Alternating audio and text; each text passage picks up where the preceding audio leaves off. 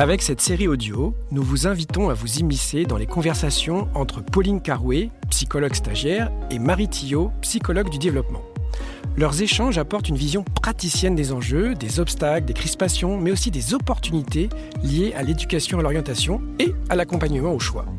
Six épisodes pour mieux comprendre, grâce aux éclairages de ces deux psychologues, professionnels et étudiantes, les mécaniques identitaires, motivationnelles, décisionnelles et ségrégantes en jeu dans l'orientation d'un jeune.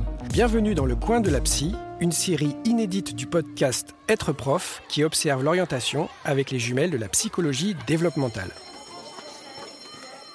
Bonjour à toutes et à tous, on est très heureuse de vous accueillir dans cet espace d'échange dédié aux éclairages de la psychologie clinique sur les questions liées à l'éducation et à l'orientation.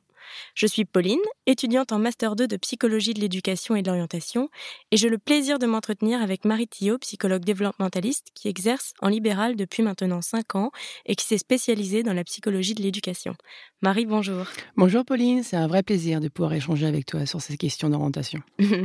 Alors si je fais appel à toi aujourd'hui, c'est parce que j'observe au fil de mon cursus une vraie prise de conscience de la part des enseignants, des éducateurs, des psychologues, de l'efficacité de l'interdisciplinarité que l'on aborde euh, lorsque l'on aborde les questions d'orientation.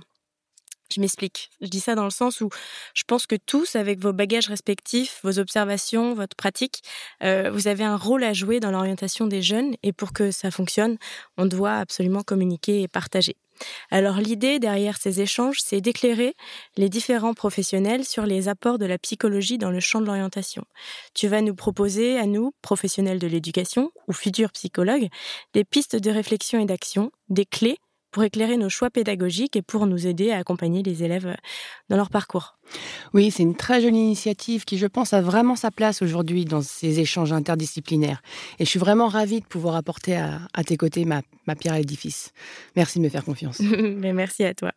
Alors la question est vaste, mais je crois que tu as imaginé une manière d'organiser ton propos pour aller à l'essentiel. Tout à fait. Alors, j'ai mis l'accent sur cinq notions importantes à prendre en compte lorsqu'on aborde la question de l'orientation. Et j'ai essayé de les penser pour, euh, pour être au plus près de la réalité des enseignants euh, sur ces questions d'orientation. Super. Formidable. J'ai hâte de les découvrir. Mais, euh, mais avant ça, est-ce que tu pourrais me dire quelles sont selon toi les variables importantes à prendre en compte lorsque l'on parle d'orientation et, et que l'on aide à s'orienter? Alors, Très vaste question. Malheureusement, il n'y a pas trop de recettes magiques. En revanche, il y a il est très important de prendre en considération certaines variables qui impactent inévitablement le choix de l'adolescent au moment de l'orientation. Il y a par exemple son genre, à bien, à bien comprendre, son milieu social d'appartenance, les personnes avec lesquelles il vit, l'endroit où il vit, et aussi les antécédents scolaires de l'adolescent.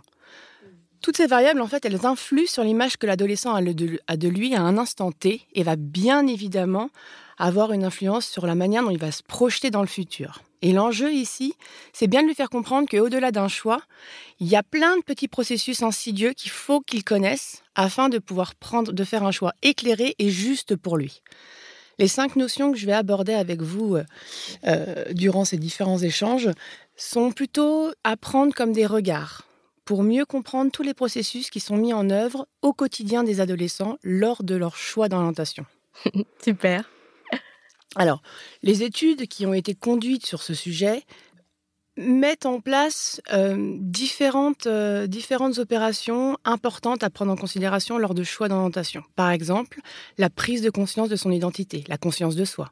Ensuite, le fait d'être motivé, d'être actif dans la démarche, c'est-à-dire être auteur et acteur de son parcours. Il y a le fait aussi de prendre bien en considération ses aspirations, ses ambitions. En d'autres termes, tous les intérêts qu'on a. Après, il faut pouvoir faire des choix, prendre des décisions. Et puis, savoir aussi se situer dans la relation des autres par rapport à son groupe d'appartenance.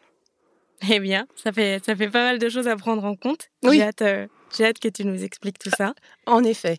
Alors, moi, j'espère vraiment pouvoir aider les enseignants à transposer ce que je vais expliquer de manière à ce qu'ils puissent après aider leurs élèves à mieux se connaître, à prendre confiance en eux et à bien s'outiller dans leur parcours d'orientation.